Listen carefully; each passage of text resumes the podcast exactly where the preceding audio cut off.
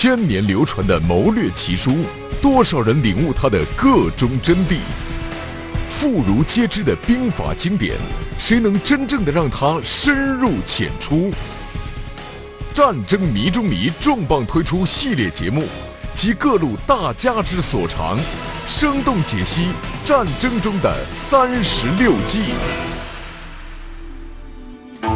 金玉谈公策，借以擒劫贼；鱼蛇海间笑，养虎逃三阁。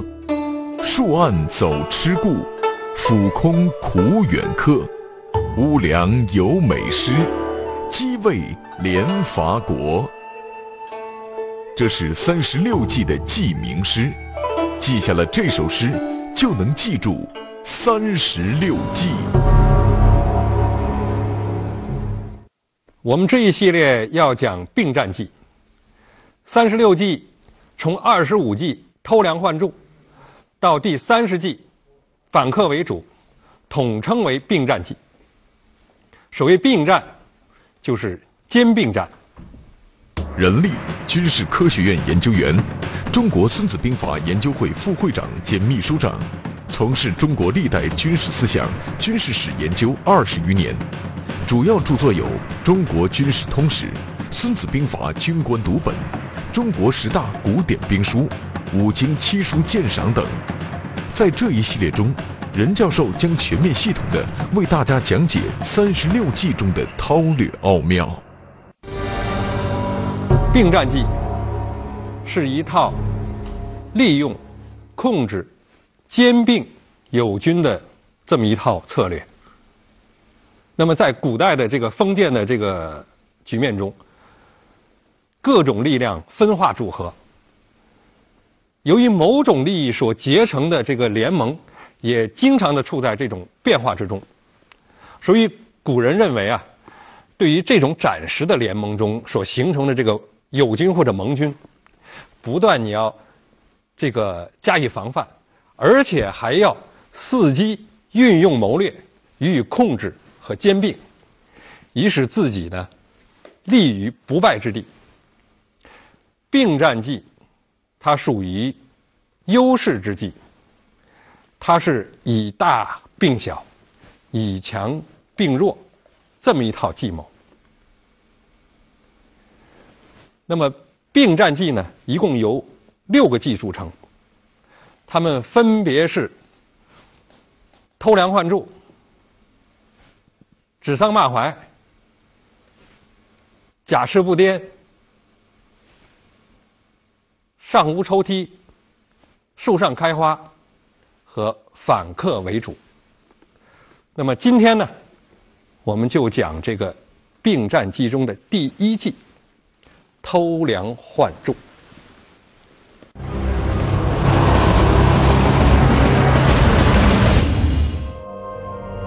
偷梁换柱这个成语源于商纣王抚梁易柱的传说。据《玉集·壮丽篇》《引太史公记》记载，殷纣王力大无比，身手敏捷，能任意弯曲和拉直铁条，手托房梁更换柱子，能徒步捕捉猛兽，徒手抓住飞鸟。抚梁易柱后来演变成偷梁换柱。比喻以隐蔽、欺骗的手法施展调包计，以假充真，以假乱真，改变事物的内容或性质，又作偷天换日、偷龙换凤。《红楼梦》第九十七回，贾母要宝玉迎娶宝钗，可宝玉爱的是林妹妹，为此闹得要死要活，于是王熙凤变成贾宝玉神志不清之际。以蒙着盖头的薛宝钗冒充林黛玉，与宝玉进了洞房。这位凤妹子施展的就是一招偷梁换柱之计。平更其阵，抽其劲旅，待其自败，而后成之，业其伦也。下面我们就来解读一下这一计的结语。在这句话中。阵是指的军阵和阵势，劲旅呢就指的军中的精锐，骑是指的友军和盟军，叶麒伦出自《易经》的既济卦，它的意思就是拖住车轮，车辆就没有办法前进。整个结语的意思呢，就是频繁的变更友军的军阵，撤换或者调离他的主力精锐部队，待他势力被削弱以后，再伺机的兼并他。就像控制了车轮，这个车辆就没有办法前行一样。那么这一计呢，我想呢有这么几个特点：一是把握关键，按照房屋的结构，梁是起的承重作用，柱是起的支撑的作用。那么梁和柱呢，都是最关键的部位，在这些部位上呢，往往是用的是最顶用。最结实的这个材料，如果梁和柱不稳了，那么房子呢就会摇摇欲坠。所以此计的要点之一，就是要找准对手系统中这些最重要的、起着梁和柱的作用的这种关键环节。这些关键环节啊，可以是对手的这个精锐部队，也可以是他的骨干人才。或者是要害部门，一旦找准了这些关键的环节，就要采取调虎离山、收买策反和这个以我方人员取而代之这些手段，予以破坏或者控制。二是隐蔽行动，偷梁换柱呢，绝对是一招险棋。如果你的意图，过早的被对手所识破，那么就可能造成严重的后果。联盟会顷刻瓦解，盟友会立刻变成你的敌人。对于这一点呢，施计者一定要有清醒的认识。所以在这一计的实施过程中，一定要隐蔽、巧妙，要尽量麻痹你的对手，使他保持对你的信任。要着眼于偷和换，要不露声色，以巧成事。三是乘虚而入，兼并对手，壮大实力，这在多局斗争中是各家势力都求之不得的事儿。但是，如果你的对手实力强大，内部稳定，而且又戒备森严。你就不能贸然下手，否则呢，就要弄得两败俱伤，甚至你还没吃掉对手，就先被对手吃掉了。所以呢，偷梁换柱的第三个要义，就是要先除掉对手的精兵，控制对手的要害，把他的实力削弱以后，再一举兼并它。为了更好的理解偷梁换柱的这三个特征，我们来看一下具体的战例。二十世纪六十年代初，苏联击落美国 U 二型高空侦察机，就是一个典型的偷梁换柱。马俊，国防大学教授，中国二战研究会理事，战史专家。今天，马教授将为我们讲述苏联偷梁换柱。击落美军 U 二型高空侦察机的故事。一九六零年五月十一日，由美国中央情报局驾驶员弗朗西斯·加里·鲍威尔驾驶的一架 U 二型高空侦察机，在苏联斯维尔德洛夫斯克工业中心上空被击落，鲍威尔被活捉。这架间谍飞机的残骸包括摄影机、录音机、雷达和无线电。都出奇的完好无损，在莫斯科公开示众，鲍威尔亦被公审，关进了克格勒的卢比扬卡监狱。消息传来，世界震惊。当时世界炸了。为什么？人就议论纷纷议论苏联呐，啊，当时没有能够升限这么高的战斗机，那么。没有这么高的战斗机，唯一能打掉飞行高度这么大的这个 U 二型侦察机，只有导弹了。苏联有新式武器，就猜测啊。而这个时候，苏联的党的和国家的主要领导人赫鲁晓夫也不失时机的走出来，就是我们苏联，我们拥有了可以打到世界任何一角落的导弹，也就是洲际导弹呢。言外之意，我打这，我我洲际导弹都有，我打你一个 U 二型飞机，不白玩白玩的。然而，在多年后解密的档案中被证实，当时苏联根本没有什么洲际导弹。苏军之所以击落 U 二型飞机，只不过是克格勃玩了一个偷梁换柱的计谋。那么这件事是怎么回事呢？事情是这样的。就是美国高空侦察机 U 二型飞机啊，经常在苏联领空进行战略侦察。苏联战斗机达不到那么高啊，打不着，够不着人家，所以着急。赫鲁晓夫后来总叫人这么照，他不搓火吗？于是他就把科格勃，苏联国防部的高级官员叫到办公室，你们想办法打掉他。我不管你采取什么办法，你给我打掉他。这些人就回去就琢磨这事儿了，啊，最高决策者发话了，琢磨，琢磨来琢磨去，办法有了，什么办法呢？因为美国当时在巴基斯坦白沙瓦有一个空军基地，空军基地主要是为呢。这个 U 二型高空侦察机提供的地勤保障的。当时科格勃呀看到了这个基地了，就想方设法琢磨怎么能够潜入这个基地。他找到了，找谁呀？当时阿富汗有一个飞行员叫穆罕默德·加兹尼汗，在呢美国学习过学习驾驶，但在这个时候呢，后来回到国内效力，那么呢？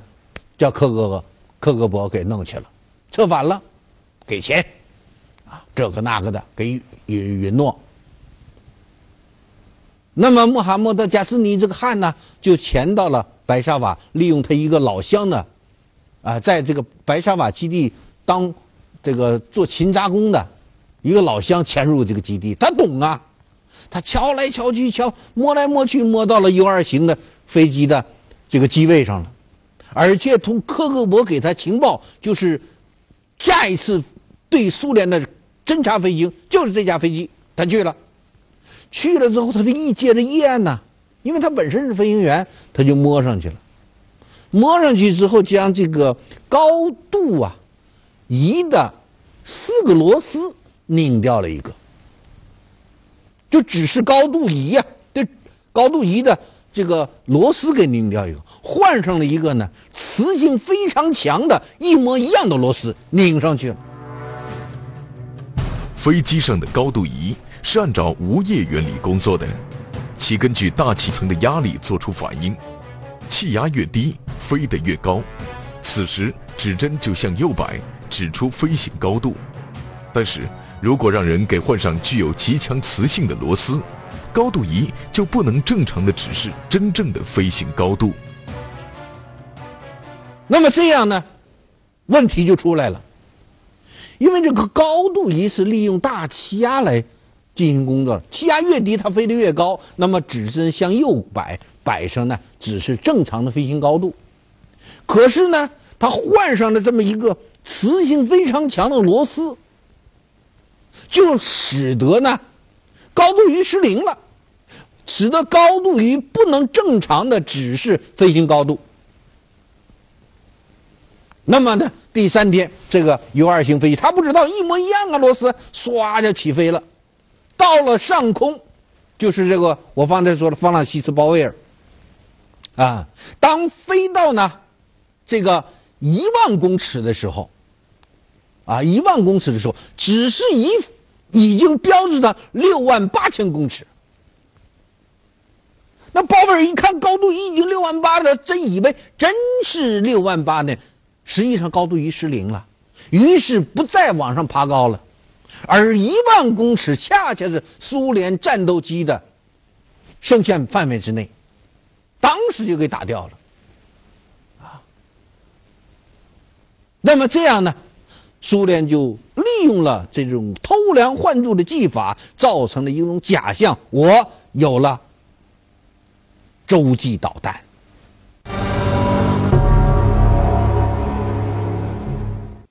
看完了上面一个战例呢，呃，我们就把这个战例呢跟我刚才说的几个特征呢对照一下，呃，这样能加深我们对这一季的理解。第一是把握关键，苏联要击落并俘获美国的有二飞机，就要降低它的高度，使它进入到苏联的防空火力射程。那么这样呢，这个高度仪。就成为了关键环节。那苏联派间谍呢，在这个高度仪上做手脚，正是把握住了问题的关键。第二是隐蔽行动，苏联派遣间谍秘密的潜入到呃美国的这个空军基地，呃对这个高度仪进行了技术处理。这一切呢，都是在暗中进行的。搞得非常巧妙，令对手呢毫无察觉。第三，乘虚而入。当苏联间谍对于美国的 U 二飞机进行了偷梁换柱的改造以后，那么实际上已经改变了飞机的性能，使这个 U 二飞机高空飞行的这个优势已经失去了，这样才能够使这个苏联的防空火力。能把这个 U 二飞机把它击落。那么，除了这个苏联击落美国 U 二飞机的这个例子以外，还有什么明显的战例能够反映偷梁换柱的这几个特征呢？我们继续往下看。国民党新军阀相互争斗的时候。蒋介石吞并原来属于云南系统的第三军，就是采取了偷梁换柱的一个典型例证。许燕，国防大学教授，中国军事科学学会历史分会副秘书长，全军优秀教师，在国内外出版过十几部军事历史和军事思想方面的专著，曾获得过全军科研一等奖、解放军图书奖。今天，徐教授将为我们讲述。蒋介石偷梁换柱，吞并原属云南系统的第三军的故事。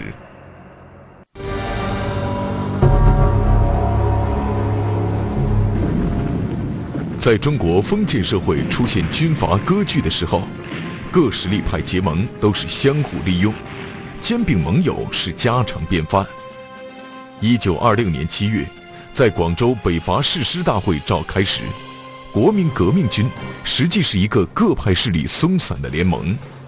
站在指挥台上的蒋介石名为总司令，手下的北伐军有八个军番号，但是其中自己的嫡系部队却只有第一军。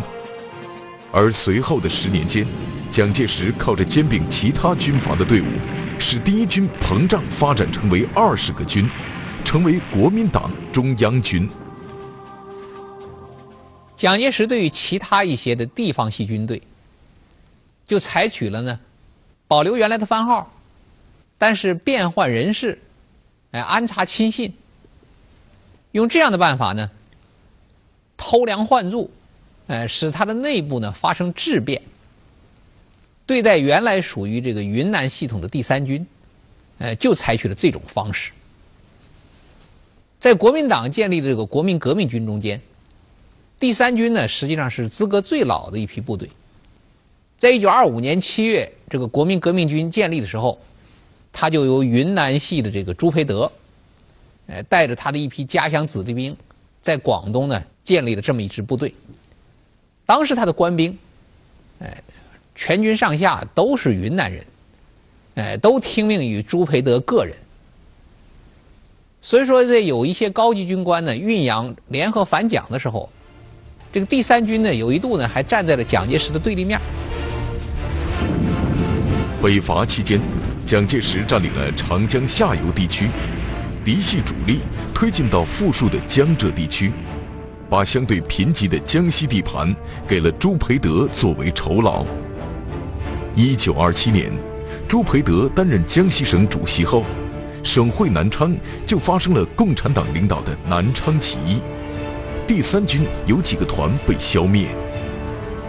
第二年，由毛泽东、朱德领导的红军在江西的西部井冈山建立，又打垮了朱培德手下的两个姓杨的师长，当时称为“为废红军三分力，宰掉江西两只羊”。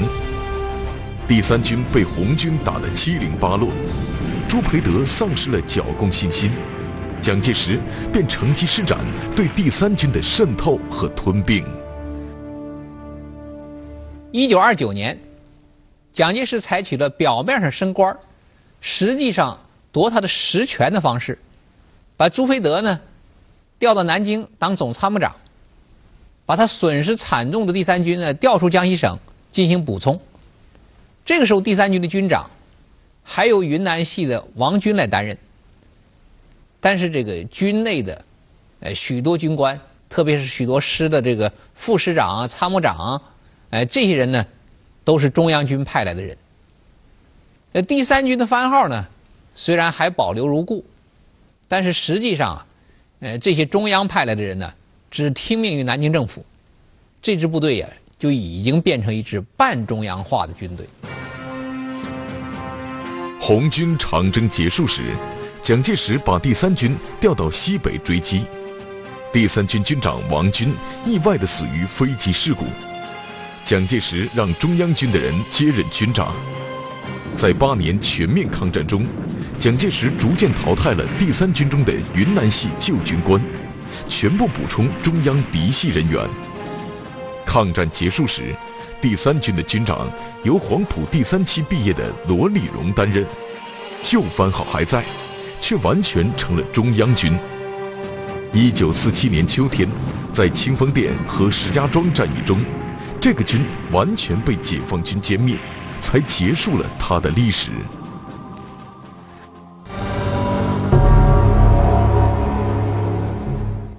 看完上面这个战例呢？呃，我们可以把它的内容和我前面讲过的几个特征呢对应一下。第一是把握关键，蒋介石呢把第三军的军长朱培德，还有一些骨干的军官调离，代之以中央系和黄埔系的这个军官，这样呢就控制了第三军的要害部门。第二是隐蔽行动。蒋介石在兼并第三军的这个过程中，一直是在玩弄权术、暗中操作，搞了一系列的阴谋诡计。第三是乘虚而入，蒋介石一面利用内战，逐渐的消耗这个第三军的实力，一面呢又把他的一些骨干的军官呢，这个调离掏空，然后趁他被削弱的时候呢，一举把他兼并掉。好了，呃，看了上面两个战例以后呢，呃，我想观众呢对呃偷梁换柱这一计呢已经有了一定的了解，呃，当然可能还存在着一些疑问，所以我们在这里呢专门设了一个互动区，来回答观众提出的问题。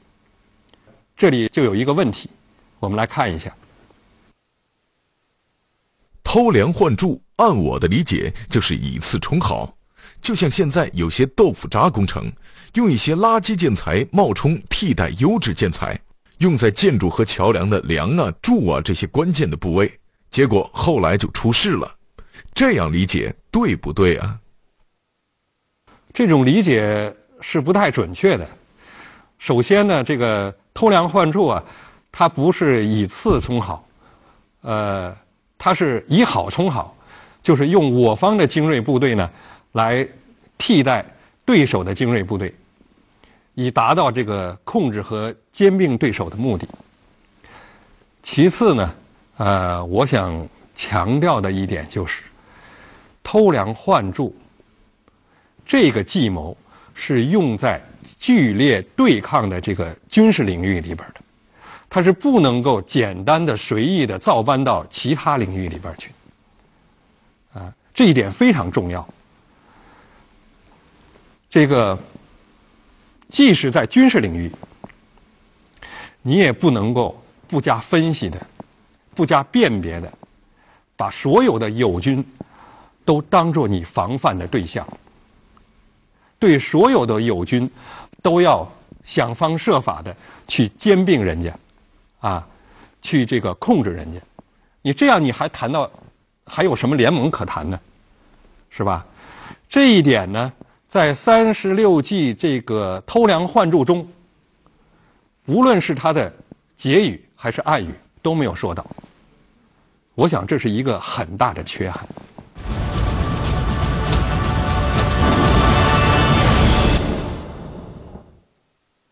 偷梁换柱啊，是这个并战机中有代表性的这个兼并策略。它的具体的运用方法，就是通过不断的变换友军的阵型，来发现它部署于关键部位的这个精锐部队，然后呢，设法把这些精锐部队呢，把它调离，或者用我方之精锐取而代之。这样呢，就可以削弱这个友军的实力。达到我方兼并友军的目的。那么历史上呢，这个成功的运用偷梁换柱的例子还有很多。我们现在呢，就来看一看，还有哪些例子成功的运用了偷梁换柱。在一九二七年南昌起义前夕。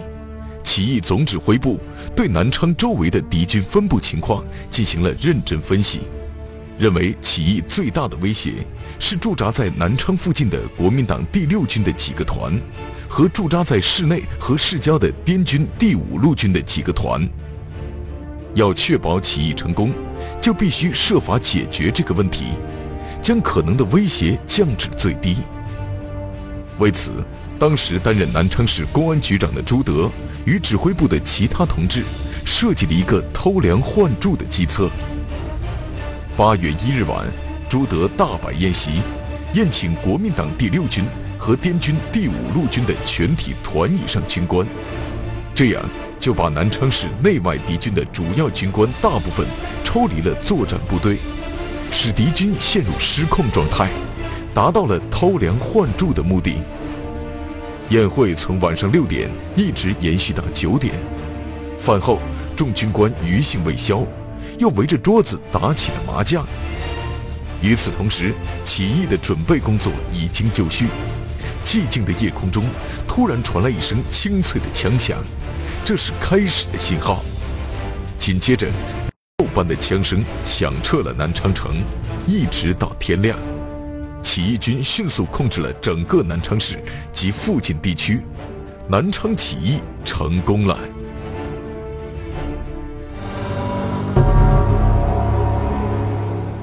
冷战期间，苏联为控制具有重要地缘战略意义的阿富汗，从二十世纪五十年代中期就开始以军事、经济援助为名，对阿富汗实施渗透和影响。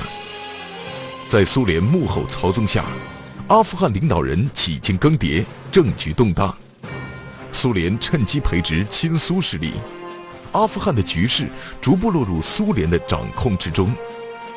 与此同时，苏联先后派遣六千多名专家和顾问到阿富汗，进入其军队和党政机关等要害部门。